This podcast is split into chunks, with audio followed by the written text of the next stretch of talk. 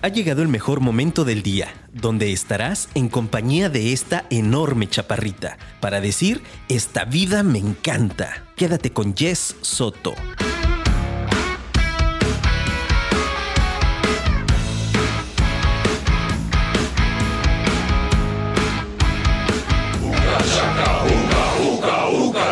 hookah, hookah, hookah, chaka, hookah, hookah, hookah, chaka, hookah, hookah. I can't stop this feeling deep inside of me. Girl, you just don't realize what you do to me. When you hold me in your arms so tight, you let me know everything's alright. I'm ah, hooked on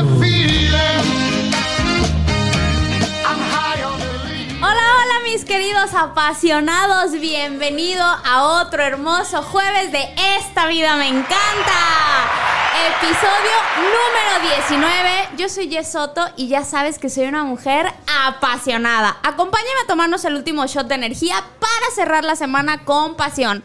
Y pues bueno, el mes de mayo se nos está yendo rapidísimo. Estamos completamente en vivo desde la ciudad de Guadalajara. Son las 8 con, con 4 minutos.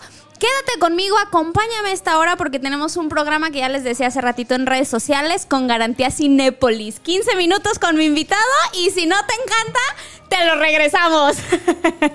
¿Cómo estás? ¿Cómo va tu día? Cuéntame qué tal con el calorcito. La verdad es que hoy yo he sentido muchísimo calor. De hecho, aquí nos estamos refrescando con unas deliciosas bebidas de The Secret, eh, que es la cafetería de The Swim. eh, Club. Entonces, bueno, mis queridos apasionados, pues vamos a, a comenzar y hablando de calor.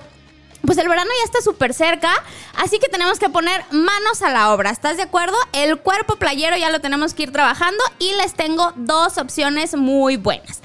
La primera, bueno, pues es que el cuerpo de playa a largo plazo ya sabemos que se alcanza con alimentación y con ejercicio. ¿Estás de acuerdo?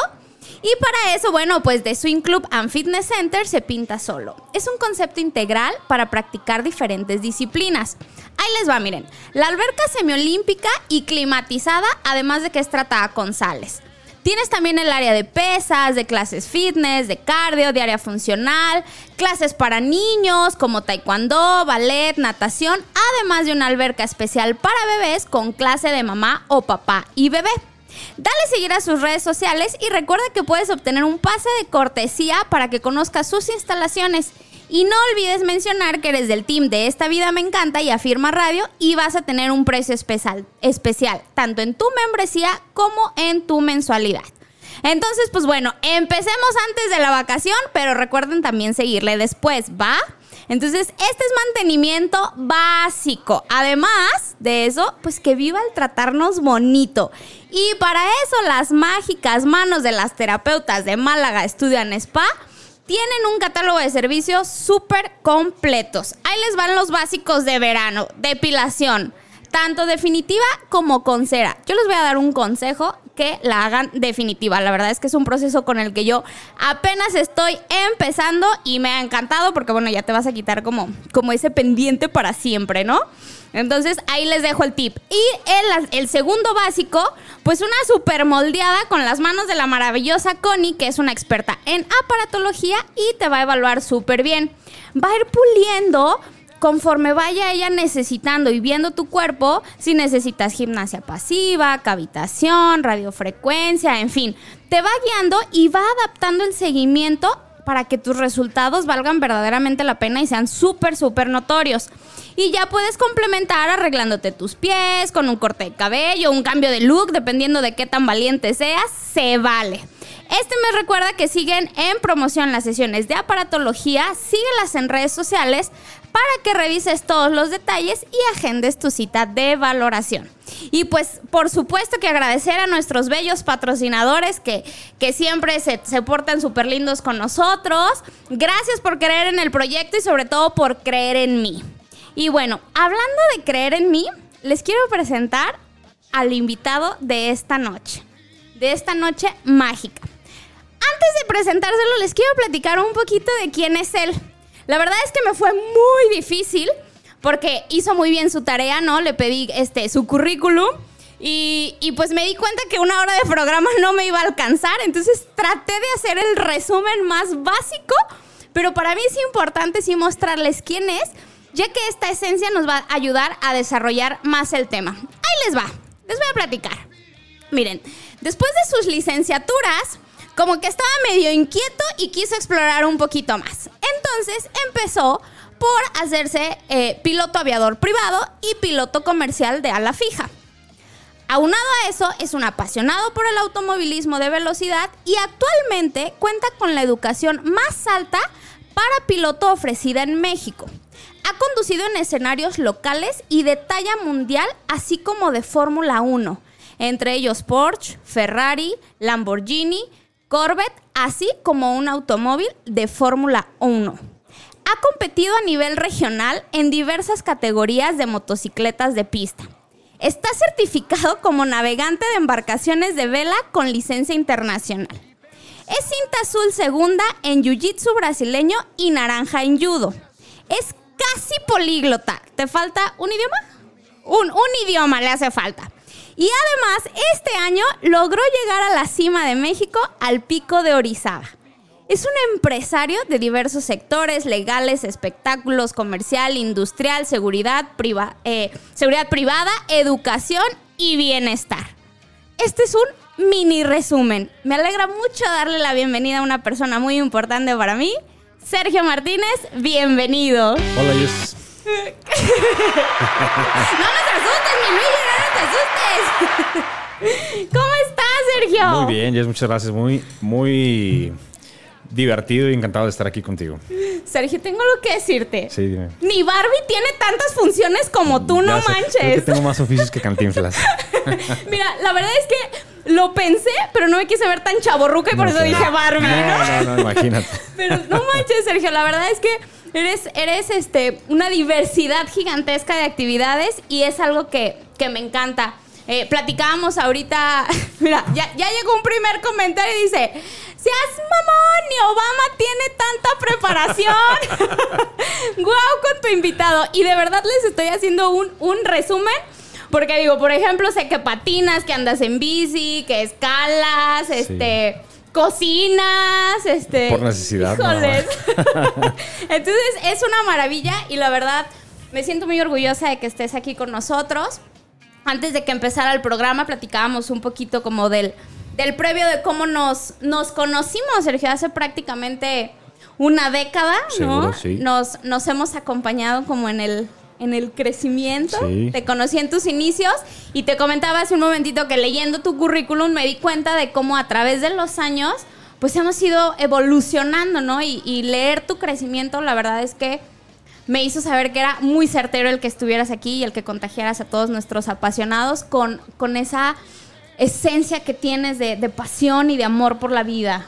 Sí, muchas gracias. Yo creo que la realidad de las cosas es que mm, siempre he sido muy inquieto, a lo mejor me aburro con gran facilidad, entonces pues nunca me doy por satisfecho con algo y siempre estoy buscando qué sigue, qué, aventura sigue. Hace eh, un tiempo caminábamos a Talpa, eh, unos amigos y familiares, y no habíamos todavía ni bajado eh, de la Cruz de Romero y llegado a, Talpa como tal, cuando ya les estaba preguntando, ¿y, qué más vamos a hacer? ¿Y qué sigue? Claro. y no me refería a la birria porque esa dala por seguro, pero ¿qué sigue? ¿Qué, ¿Qué más tenemos que hacer? Hay que seguir avanzando siempre. Me encanta, Sergio. Definitivamente, este, creo que esa perspectiva que tienes de vida es lo que te ha llevado a estar en donde estás hoy, hoy parado y que vamos a platicar más adelante. La última vez que coincidimos, Sergio, que fue hace em, algunas semanas que cenamos juntos, platicando fue que nació este tema, ¿recuerdas? Estábamos hablando como de cuestiones generales, este, y, de la plática salió que este tema lo teníamos que traer aquí, ¿no? Eh, yo, yo te considero, Sergio, como, como una parte pendular en mi vida. Eres alguien de quien aprendo mucho, de quien me gusta ser coacheada, que me jale las orejas, que, que, me enseñes. Me encanta aprender de ti. Tienes una, una enorme capacidad para enseñar a los demás. Me faltó una característica que no dijimos. Eres el mejor cuentalibros que conozco. Puro cuenta historia. Puro cuenta cuenta. no dije cuenta libros. Espero que no cuenta cuenta este, eh, pero siempre que, coincido contigo, Sergio, crezco. Y eso yo creo que es lo que a través de tantos años ha hecho que, que el cariño que tengo y el respeto y la admiración que tengo hacia ti se consolide con el paso del tiempo, porque siempre que hablamos son cuestiones positivas, son planes ambiciosos y- y haces que me dé hambre, Sergio, ¿no? Entonces me, me mueve siempre de mi zona de confort, porque cuando yo te platico algo, entonces Sergio ya va como cuatro pasos adelante de mí. Sí, siempre, siempre acelerado, ¿verdad, Jess? La verdad que Siempre. siempre buscando, pues, cómo ser más en el sentido de qué, qué experiencias ir buscando, qué experiencias ir teniendo. Creo y estoy convencido de que todo es posible desde cualquier parte, hacia cualquier lugar. Y por más eh, lejano que parezca o por más imposible que parezca, pues solo hay una forma de saberlo, que es intentándolo, siempre intentándolo. Y de qué otra forma lo sabríamos, pues es la única manera, ¿no? Es el único camino. Totalmente. Serge, vamos entrando en materia. ¿Estás listo? Sí, creo que sí. Mira, nuestro tema vamos a, a platicarles a nuestros apasionados. Si nos siguen en redes sociales, sabrán nuestro tema del día de hoy y si no se los platico. Hoy vamos a estar hablando sobre la libertad financiera. Sin embargo, eh, me encantó, Sergio, eh, justo de, de lo que hablábamos de la última vez que coincidimos, el concepto que tienes de libertad financiera. Antes de que me platiques un poquito de cómo lo entiendes tú, quiero empezar por un concepto muy básico que nos va a ayudar como a unir los puntos. ¿Listo? Sí, claro. Excelente. Sergio, ¿qué entiendes por felicidad? ¿Qué significa la felicidad para ti? ¿Cómo lo pudieras definir? Uy, la felicidad. eh, en mi opinión personal, la felicidad no es un solo objetivo o una sola meta. Sin duda podemos ser felices en muchos sentidos, felices en nuestro ámbito, ámbito familiar, en nuestro ámbito profesional, en nuestro desarrollo como seres humanos, como personas. Y es precisamente como ser humano eh, donde más he ido buscando en este camino que, que mencionabas, donde más he ido buscando lograr esa plenitud. Y no veo la felicidad como la meta, sino como el camino en lo que voy haciendo. Eh, voy descubriendo el cómo sí, el cómo no. Me equivoco muchísimas veces, muchas más de las que eh, he tenido la fortuna de, de hacerlo bien. Y encuentro que me da mucha satisfacción, un- una gran satisfacción personal que puedo compartir con seres que, amo, con mi familia, con amistades, etcétera, etcétera. O puedo compartirlo incluso aquí, eh, en este caso contigo. La plenitud y el gran gozo que me ha dado la búsqueda de ser una mejor persona, una mejor versión de mí mismo en todo sentido. Me encanta, Sergio, tu concepto. Y ahora sí, cuéntanos, ¿cómo entiendes tú la libertad financiera?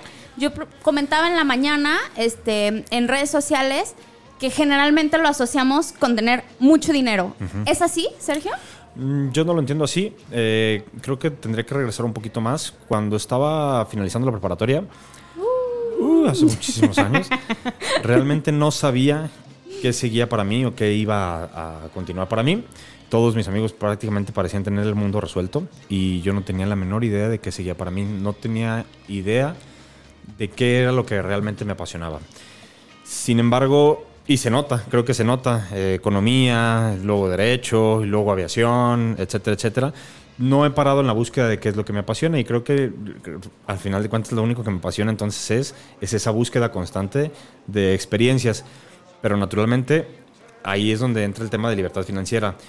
Yo no me puedo definir ni como un economista, ni como un abogado, mucho menos como un abogado. Eh, entonces, ¿como qué me defino? Eso, a final de cuentas, podría ser la profesión que ejerzo, o la profesión que ejercí en algún momento, o el trabajo que realizo, pero no es lo que soy. Si yo te pregunto a ti, Jess, ah, ¿qué estudiaste? Si estudiaste arquitectura, soy arquitecto, ok, esa es la profesión que tú ejerces. Pero, ¿qué es No lo que eres, tú tú eres? eres. Sí, ¿qué es lo que tú eres? ¿Qué te mueve? ¿Qué te impulsa? ¿Qué te hace buscar más cosas? Entonces, eso es lo que buscamos con el tema de libertad financiera. Naturalmente tenemos que vivir, naturalmente tenemos responsabilidades para dar un sustento a una casa, a nuestra familia, etcétera, etcétera, pero no podemos vivir esclavizados, o desde mi punto de vista no puedo vivir esclavizado a, a ser arquitecto o a ser abogado o a ser contador de, de sol a sol. No, eso es lo que hago para vivir, pero sí tengo que vivir y eso es a lo que más me, me enfoco. La libertad financiera que vamos a, a tratar de abordar aquí es cómo sí puedo ser lo que quiero ser sin necesidad de tener que esclavizarme trabajando de sol a sol. Para lograr diferenciar si ¿Vivo para trabajar o trabajo para vivir? ¿no? Excelente. Ok. ¿Y cómo te defines tú? Digo, nos queda claro, pero quiero que me lo platiques. Yo creo que me definiría como un aventurero eh, con mucha sed de ser desde siempre, toda la vida, y mucha prisa de, acumular experiencias o de vivir experiencias. Así me definiría. Excelente. Sergio, mencionaste algo bien importante y a lo mejor muchos de los que nos están escuchando se encuentran en ese punto. Tú decías, yo salí de la prepa y no tenía ni idea de qué quería hacer. Así es. ¿En algún momento has sentido esa claridad de saber cuál era el camino? Creo que no desde antes de la prepa. Estaba muy seguro que quería ser piloto aviador. Eh, evidentemente en una carrera que es costosa. Mis papás no podían costearla como tal. Y intenté el colegio del aire, pero mi papá fue muy claro en que no quería la vida militar para mí, sin, eh, sin Ok. detrimento de los militares. No quería esa vida para mí, entonces no me quedó de otra más que ir a la escuela y apechugar. Y esperar. Y, estu- y estudiar otra cosa. Sí, jamás lo descarté, de- completamente de mi mente lo descarté. Hasta que tiempo después eh, iba pasando por una escuela de aviación y volteé y me di cuenta que, oye, lo puedo pagar. Y, y puedo serlo. Nada me impide Claro. el, el serlo. Entonces me estacioné, me inscribí y, y tiempo después, pues mira, se logró. Lo que se ha logrado a partir de que te encontraste ese, esa escuela, ¿estás de acuerdo? Así es, sí, ¿No? sí, sí. Lo que, se ha, es lo que se ha venido logrando, ¿no? Excelente. Oye, y entonces, ¿qué papel juega el dinero en la felicidad de las personas, Sergio? Yo creo que el dinero, lo único que tiene que hacer, evidentemente el dinero no da la felicidad, está muy ¿No trillada lo la da? frase, no la da, pero sí te puede dar eh, el dinero inteligentemente eh, puesto a trabajar, sí te puede dar el tiempo libre para que tú puedas hacer lo que te hace feliz, sea lo que sea. Y si a ti te hace feliz el ejercicio, pues que tengas la libertad de dedicarle el tiempo necesario a eso que te hace feliz. Si te hace feliz el viajar, que tengas esa libertad para hacerlo. Si te hace feliz el estudiar, que puedas lograrlo. ¿Cómo se logra eso? Bueno, es, es un proceso estructurado, en mi opinión, eh, muy estructurado y muy simple. No necesitas ser millonario. Yo conozco gente que tiene mucho dinero, por así decirlo, y no necesariamente son felices. A lo mejor están más esclavizados a eso que, que la felicidad que- o la libertad que les da. Necesitas simplemente ser organizado en tus cosas y donde rebases tu ingreso que no necesita, que no necesita de ti. Eh, no sé si puedo extenderme un poco más o... Por favor, Sergio. De acuerdo. Mira, yo como veo las cosas es, hay gente que trabaja todos los días, vienen a las 8, se van a las 6 de la tarde y tienen un, un salario, ¿sí? Una vez que hacen eso, eh, no les queda tiempo de nada más que libres a lo mejor el medio sábado y medio domingo y es. Lo que nosotros deberíamos ir buscando es no ser un trabajador o, o no ser nada más un trabajador, sino ir procurando implementar algún negocio, alguna idea, poner a trabajar una idea que nos empiece a generar un ingreso hacia nosotros. Después hay otro tipo de personas, por ejemplo, los dentistas, te lo platicaba. Ah, el dentista a lo mejor le va muy bien, tú ves que tiene una vida decorosa, eh, es una persona educada, etcétera, etcétera. Pero el día que el dentista no va a trabajar, ese día no, come. dinero. Ese día no come, sí. Entonces es como un autoempleado también. Ok, también el dentista debería ser un poquito más proactivo en buscar la solución que le vaya dando un ingreso sin que necesite de ti. El último paso al que deberíamos eh, aspirar todos, o, o el ideal para tener esa libertad financiera, es cómo puedo lograr que yo, sin ir a trabajar personalmente o sin que me requiera personalmente, mi negocio me pueda dar el ingreso necesario para vivir. Entonces, ahí viene otro secreto que rápido lo cachaste cuando lo comentamos la primera vez. Delegas mucho, delego todo. Jess. Es correcto. Yo prácticamente tengo que confiar eh, en la gente que trabaja conmigo. He ido poniendo algunos negocios eh, muy arriesgados en algunas ocasiones, muy cautelosos en algunas otras, pero simplemente por el gusto de lo que quiero ir haciendo. Y creo que la gran virtud eh, o la gran fortuna que he tenido es que armo los equipos más capaces que yo. Yo no necesito ser el más listo ahí, sino nada más lo suficientemente listo como para tener a alguien más listo al frente del negocio, ¿sí? Ok. Tengo grandiosos colaboradores. Tengo a Ingrid, que es una genialidad. Tengo a Mario, que es la persona, es un rockstar del diseño, Lucía, etcétera, etcétera. sí. Lucía, sí. Y eh, Fernando Polín, todos. Ellos lo único que hacen es hacer el mejor trabajo que, que- que- que tienen, ¿no? Y, y que les encanta hacerlo. Y con ello, yo puedo estar completamente tranquilo de que ellos están trabajando. ¿Para qué? Para que si mis gastos son 5, pues a lo mejor tengo 5.50. pero ya no me necesita ahí mi negocio. Tengo esa libertad día a día. No por ello soy un desobligado, no por ello me dedico a la vacación, pero sí puedo darme las libertades de empezar a buscar aquellas cosas que sí me hacen felices o dedicarle tiempo a mi familia, etc. Lo que platicábamos, ¿no? A desarrollar una mejor versión de ti. Me encantó cuando lo platicábamos que hiciste, porque entonces yo te decía, entonces delegas. Y me dices, sí, claro, yo ya te había dicho que yo ya no, ya no asisto a como a grandes compromisos, ¿no? Mi agenda no está saturada de, de ese tema, más bien está saturada de mi crecimiento personal, ¿no? de, de mi felicidad, de mi plenitud como como persona y no nada más en la generación de dinero. Algo que tú comentabas en aquella ocasión que platicamos eh, fue precisamente sobre el tema que cómo conocer personas con mucho dinero no significa ni que sean plenas, ni que sean felices, ni que necesariamente se estén desarrollando más. Y, generalmente es como lo ubicamos, ¿no? A lo mejor personas que ya tienen un montón de dinero y ya, ¿no? Son, son felices como en, en automático pero a lo mejor pueden tener vidas como muy planas que otra persona con menos recursos puede tener una vida muchísimo más plena o más exitosa porque se desarrolla si sabe aplicar esto que nos estás platicando. Claro, yo no creo que el dinero sea el objetivo. Eh, hay gente que tiene mucho más dinero, hay gente que tiene uh, algún tanto menos de dinero. Y el dinero no debe ser el objetivo. Yo veo gente que tú conoces, gente que conocemos en común, que se mata trabajando, está esclavizado, que busca más compromisos, que le quiere... Eh, en una ocasión escuché a un amigo Gabriel, eh, es un empresario brillante, pero lo escuché decir, no encuentro la forma de meter la hora 25 y la hora 26 del día. Entonces, ay, qué bueno que yo no estoy en tus zapatos, Gabriel. Sí, es algo que nos envidia. Sí, yo no envidio eso. O sea, yo te veo que tienes un gran consorcio, etcétera, etcétera. Tus empresas son enormes y te veo como una persona exitosa profesionalmente, pero no te veo como una persona plena en el, en el ser persona, ¿sabes? Claro. Entonces, eh, pues yo lo único que he tratado de formar es, sí, mis negocios que se desarrollen de la mejor manera posible, pero que los desarrolle la cabeza que yo seleccioné para que los desarrolle. Y entonces puedo desarrollarme como, como persona, como ser humano, y desarrollar también la manera en que quiero educar a, a mi familia, ¿no? Claro, totalmente. Oye, Sergio, y tú decías que es importante que empecemos a buscar otro, otro ingreso si en este momento estamos como, como empleados, ¿no? Si cumplimos un horario y demás. ¿Así fue tu inicio?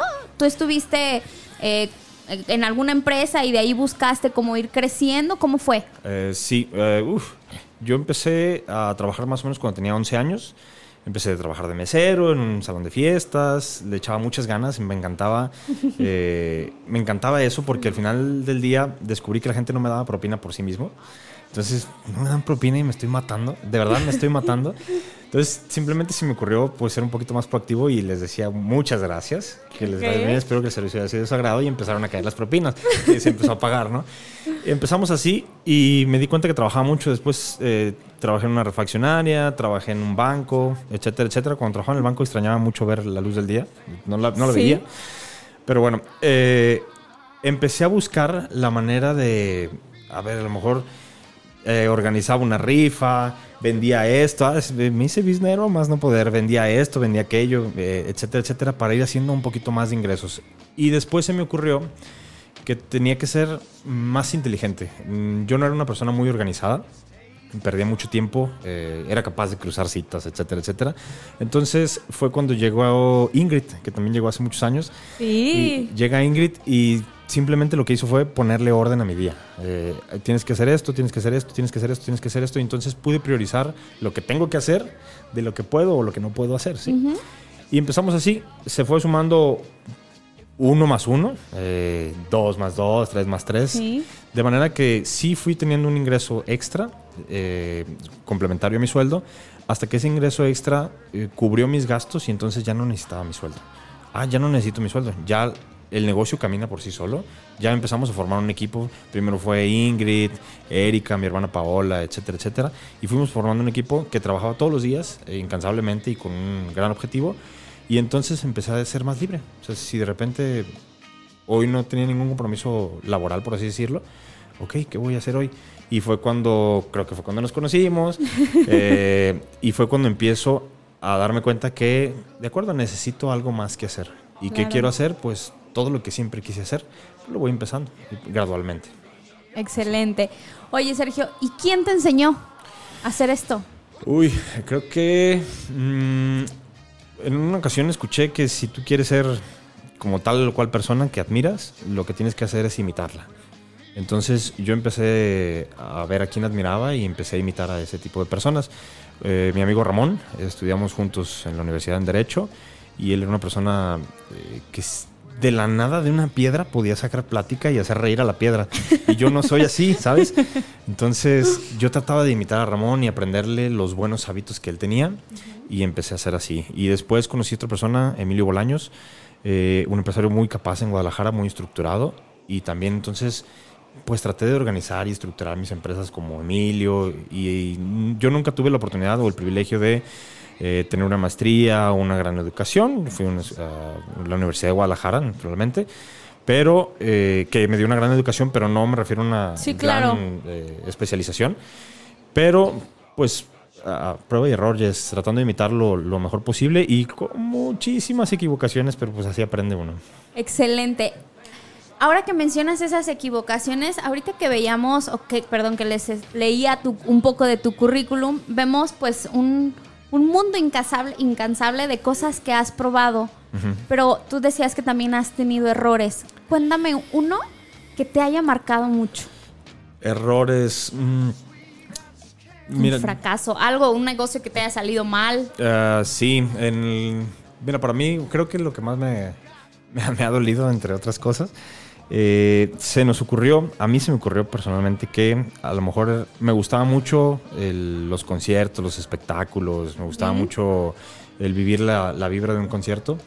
Y entonces se me ocurrió crear una empresa eh, que hiciera espectáculos.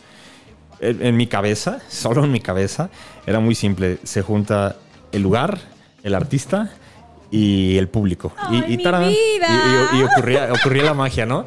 Y entonces empezamos a hacerlo y hicimos una serie de conciertos interesantes. J Balvin, eh, Hash, etcétera, etcétera. Ajá. Y estaba involucrado en la organización del concierto en el estadio eh, de Jorge Vergara en aquel entonces.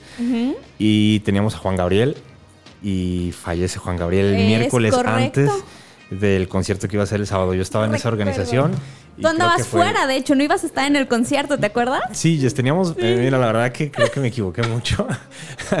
teníamos todo vendido, habíamos vendido más de lo, de lo esperado, habíamos negociado ya con, con Juan Gabriel un pago extra por, por el boletaje extra que se había ofrecido al público finalmente y ya, ya estaba todo acordado, prácticamente todo acordado y pues me fui a festejar el éxito prematuro, me fui de paseo a Chicago y estando en Chicago, caminando en Chicago, muy divertido, eh, una amiga mía, Andrea, me dice, Serge, se murió Juan Gabriel.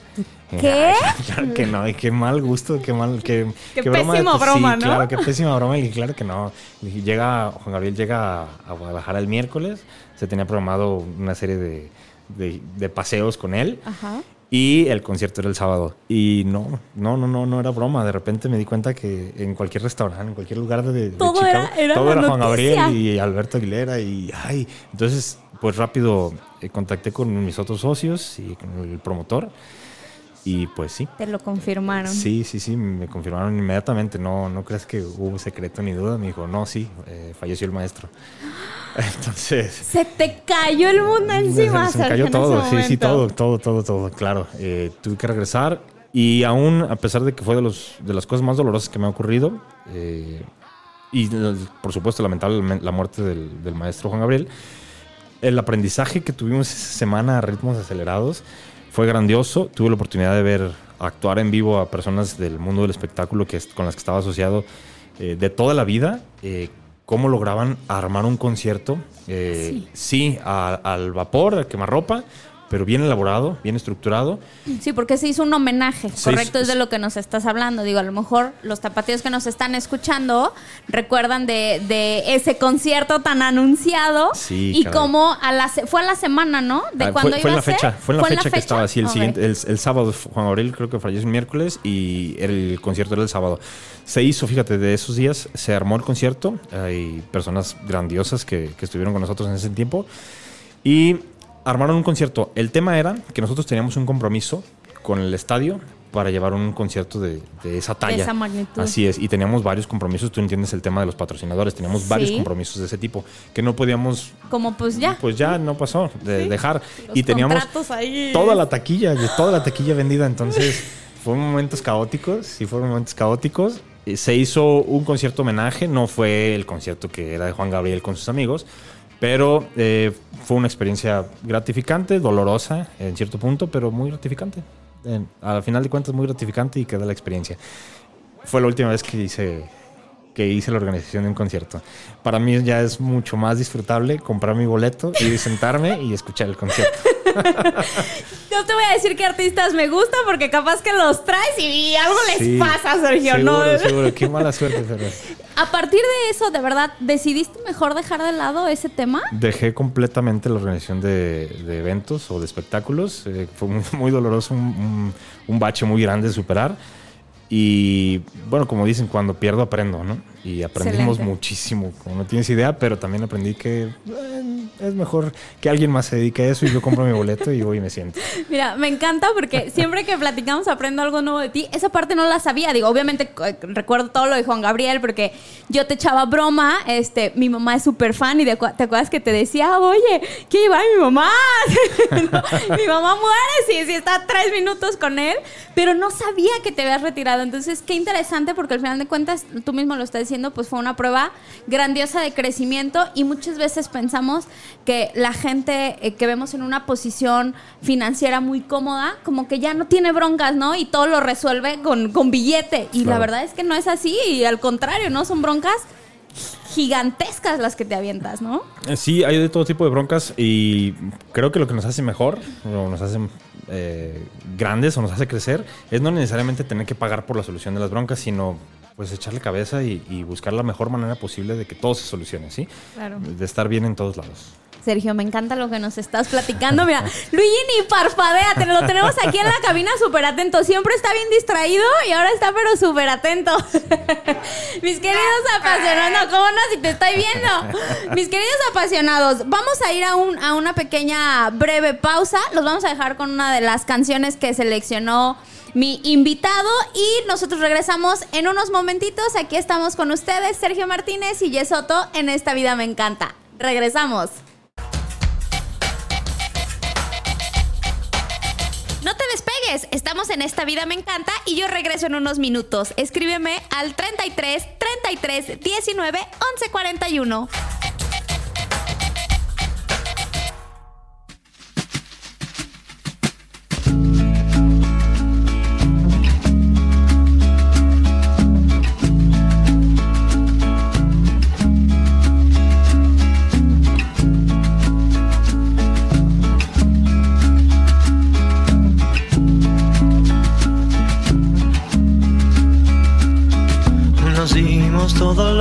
Que se dio. Nos dimos todo eso y mucho más. Para después reconocernos otra vez. Y nos damos todo lo que se nos da. Nos damos todo eso y mucho más. Amanecer colgado de tus labios. Oh, brillas y brillas tan lindo. Y brillamos juntos entre pestañas. Divina, divina sonrisa. Abrazo de luna,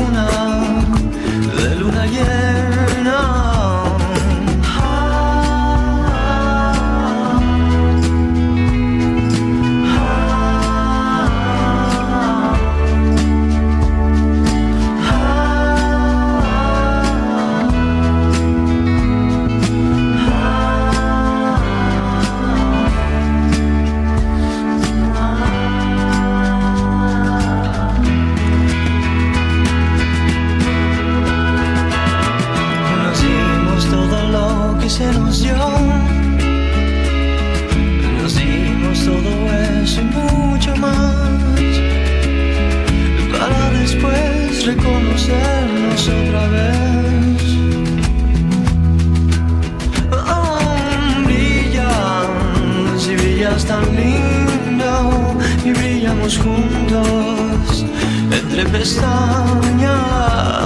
Divina, divina sonrisa, abrazo de luna, de luna llena. Y así, juntitos los dos, y así, lo que se dio, y así juntitos los dos, sé lo que se nos da.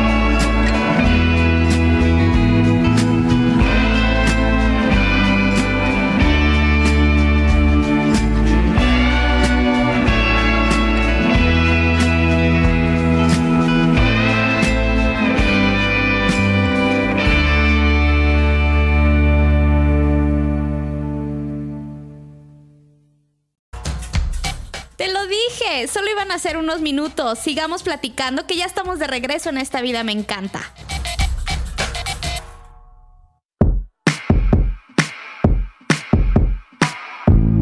¿Qué será lo que fabricas tú?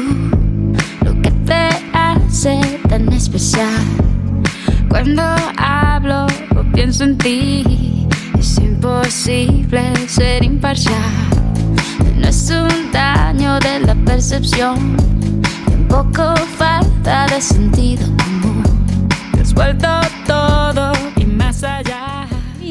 queridos apasionados, ya estamos de regreso después de esta breve pausa y pues yo aquí sigo feliz con el buen Search.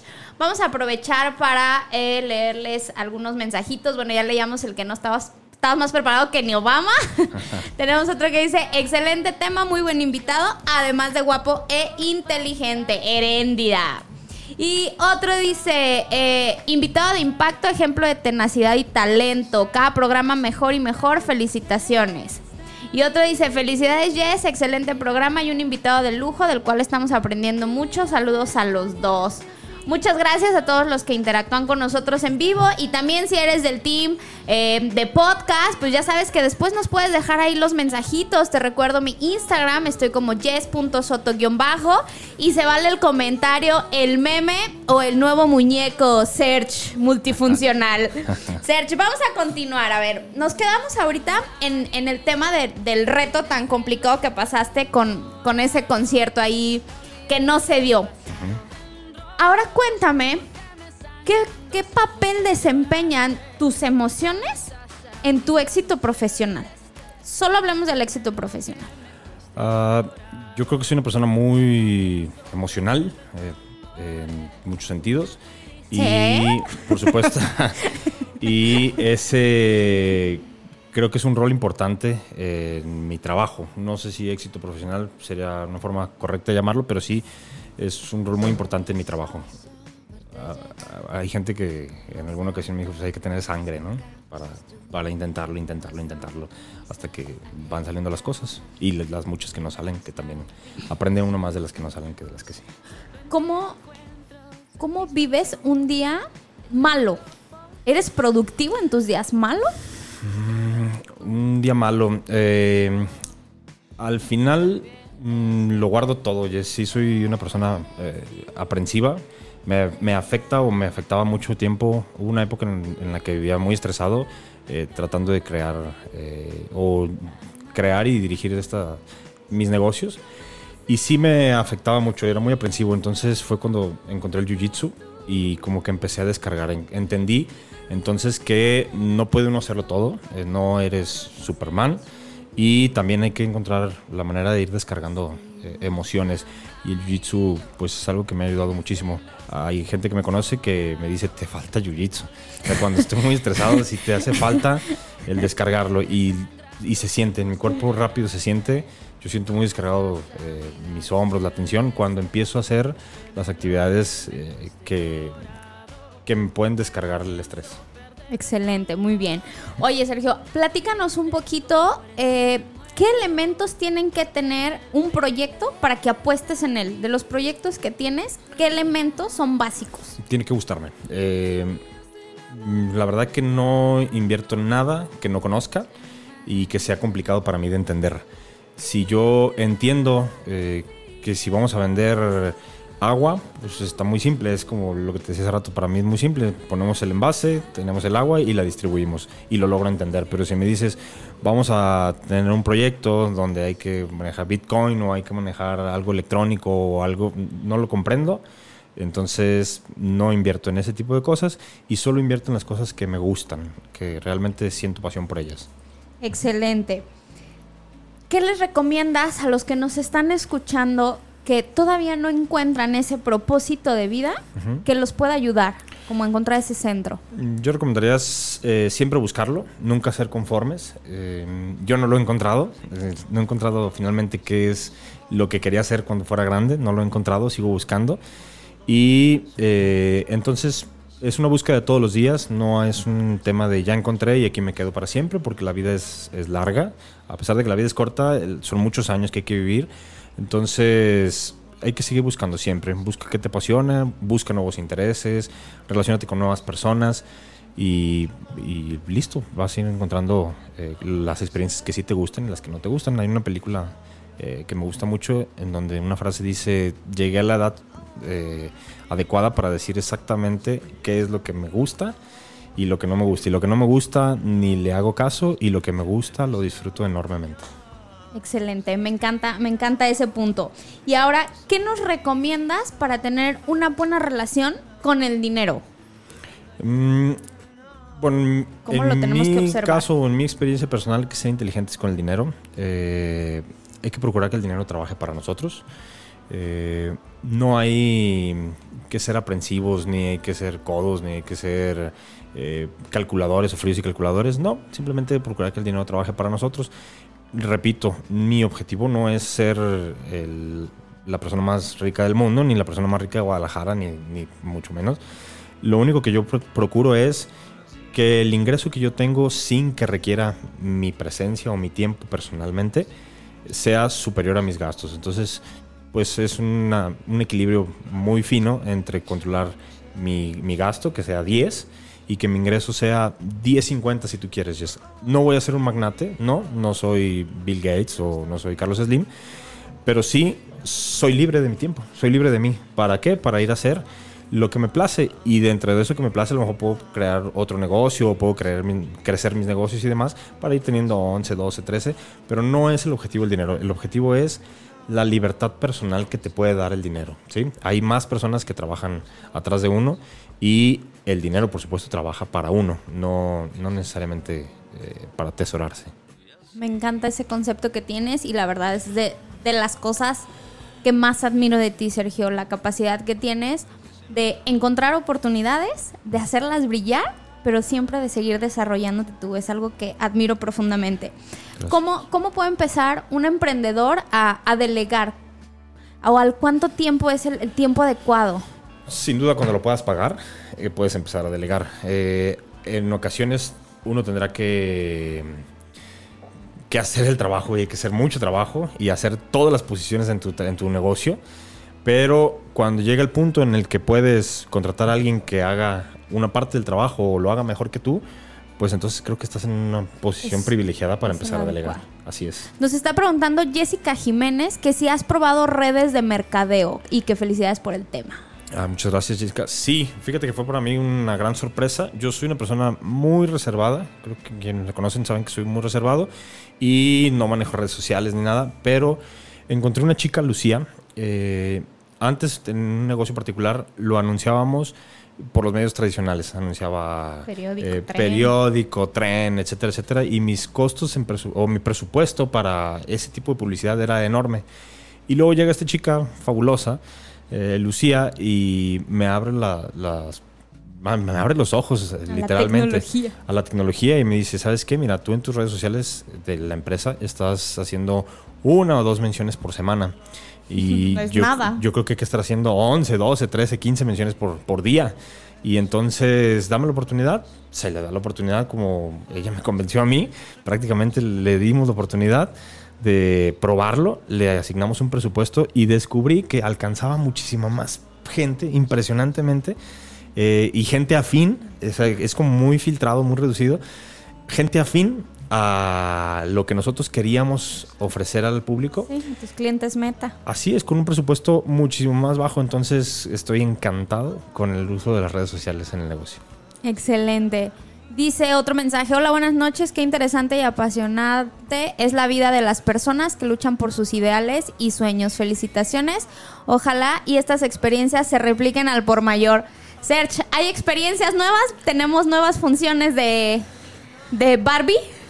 ¿Qué Sí, sigue? Sí, eh, ah, hoy por hoy tengo, bueno, tú sabes que estudio idiomas, eh, ya voy muy avanzado en el francés y tengo el objetivo de... ¿Ya elegimos la quinta? No, no he elegido el, el último idioma, el quinto para ser políglota, pero ah, cuando llegue su momento lo, lo haremos.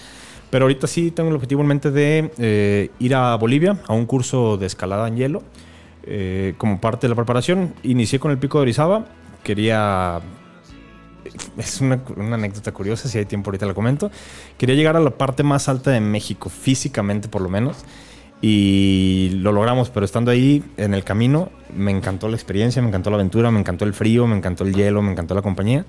Y entonces, pues... Ya no fue suficiente. Ya no es suficiente, ya no quiero dejarlo así como una aventura de, ah, en una ocasión hice esto, no, sino que quiero adentrarme un poquito más. Entonces encontré este curso de escalada y lo voy a ir a hacer a La Paz, a Bolivia, en agosto, que es invierno allá.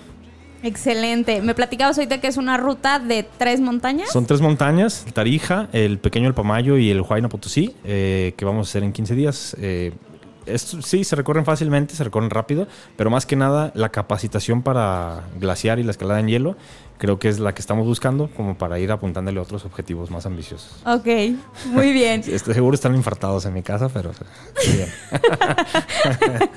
Oye, nos están preguntando que si has visto la película En Busca de la Felicidad. Sí. ¿Y sí, que, sí, qué sí. opinas de ella? Me encanta esa película, es el ejemplo de tenacidad y aparte eh, esta persona, Chris, el personaje, tenía como muchos problemas colaterales, ¿sabes? Que, se le vino todo el mundo encima y a veces así sí nos sentimos que cuando nos va mal no nos llueve, nos graniza, ¿no? Pero fíjate el, el esfuerzo, la tenacidad y las ganas de ser, pues sale adelante.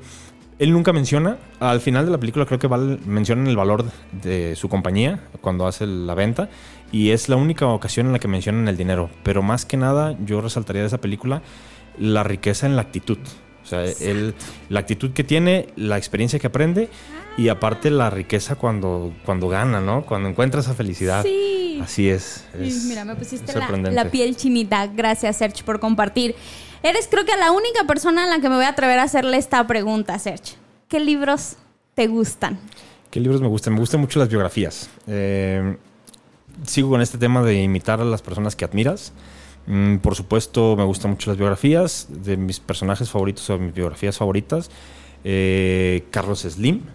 Mm, sin duda es una persona controvertida en México, un país con muchas carencias y lo que él ha logrado, pero si tienen la oportunidad de leerlo, lo ha logrado por una visión empresarial muy específica, unos hábitos muy específicos y, y le ha aprendido lo, lo bueno o lo aprendible. Me gusta mucho la biografía de Nelson Mandela que hizo Walter Isaacson. Eh, me gusta muchísimo. También la de Steve Jobs, por supuesto, de Walter Isaacson. Y eh, últimamente conseguí, hace poquito conseguí la de Barack Obama. Estoy todavía en ello. Y por ejemplo, de esa de Barack Obama me gusta mucho que de todo lo que él vivió, de todo lo que tenía a su alrededor como ser el, el presidente de Estados Unidos y el líder del mundo libre, la parte que él más apreciaba era la parte de salir de la residencia oficial y caminar por el pasillo hacia su oficina. Es decir, sale siendo el, el padre de familia, eh, el esposo, etcétera, etcétera. Y mientras camina el pasillo, por el, el pasillo y el jardín de rosas, entra a su oficina y entonces se convierte en el presidente. Pero cuando sale de la oficina y regresa por ese pasillo, se vuelve a convertir en, en Barack Obama, el- el- la persona, ¿no? Y eso Claro. me encanta mucho. Excelente. Ahí vamos. Gracias por compartirlo. Sé que, sé que eres un amante y un apasionado de la lectura, por eso es que te lo pregunto, porque sabía que ibas a tener recomendaciones muy, muy asertivas. Sí. Sergio, pues estamos prácticamente ya terminando el programa. Estamos a unos minutos. Me hace Luigi de, pues sí, ya, ya, hay que terminar.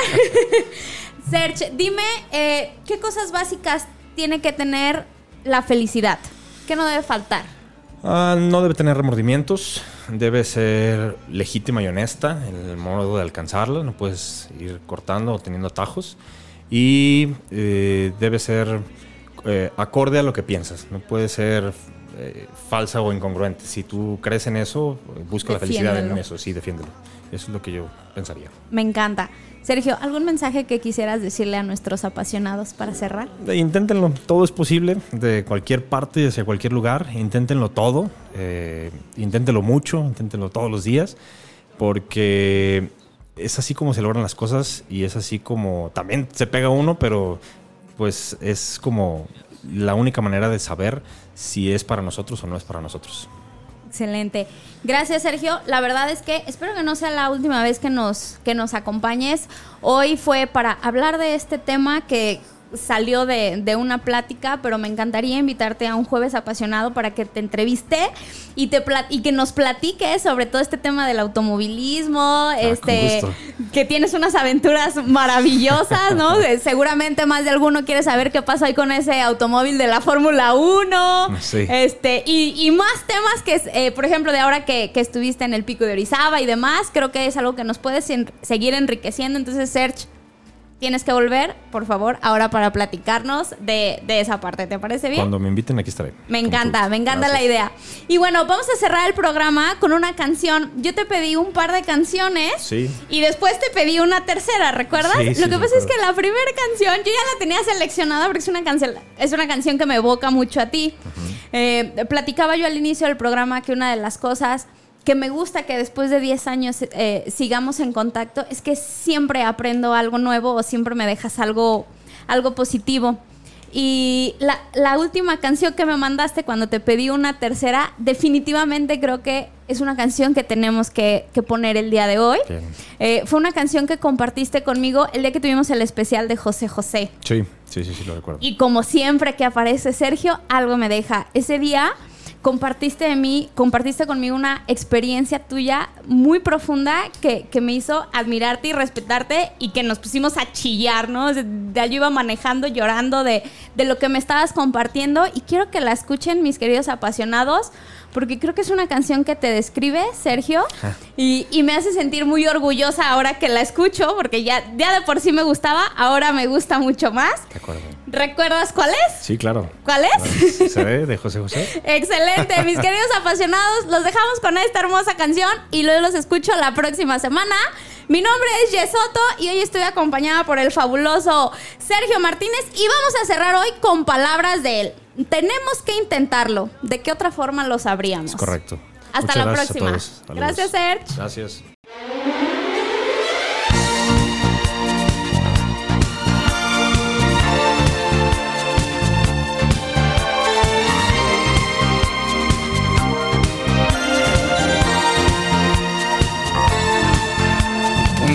Llegará que ya de tanto ir y venir rodando, el cuerpo me dirá que no, que pare, que ya está cansado. Un día llegará quizá que tenga que pagar muy caro por no saber decir que no al ansia de llegar más alto. Seré quien todo lo dio por triunfar, dejando su vida al pasar, hecha pedazos. Seré un sueño que sí se cumplió, un potro al que nadie domó solo. Un día llegará que ya no sepa qué seguir contando. Y entonces yo me callaré y ya me quedaré callado. Un día llegará que ya de tanto que canté, de tanto, mi voz ya no será mi voz. Mi canto no será mi canto, seré quien todo lo dio por triunfar, dejando su vida al pasar, hecha pedazos. Seré un sueño que sí se cumplió, un potro al que nadie domó. Solo los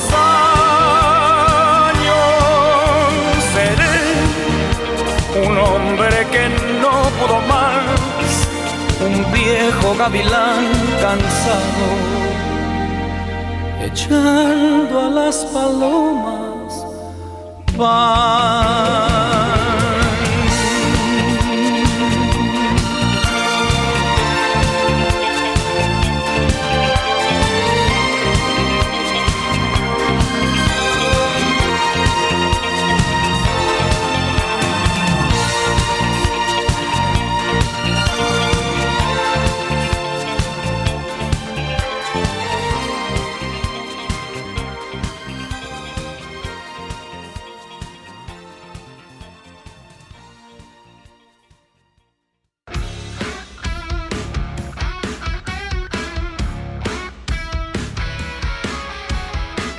Sin duda este fue un súper episodio. Recuerda que tienes una cita con Jess Soto el próximo jueves en punto de las 8 de la noche.